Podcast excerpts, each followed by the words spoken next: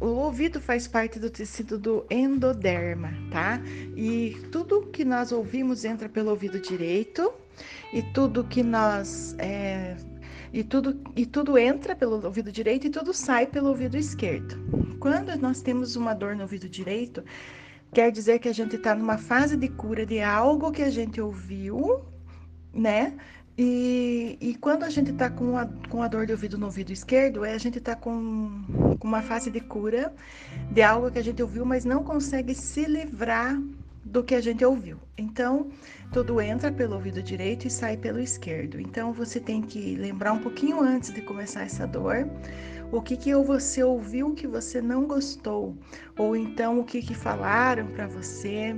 É, pode ser até, às vezes, é, pode ser coisas diretamente para você, mas pode ser até alguma música que você não gosta e foi obrigado a ouvir, ou então uma notícia que você ouviu na televisão, no jornal, mas pode ser também alguma coisa que alguém falou para você e que isso significou uma grande dor para você.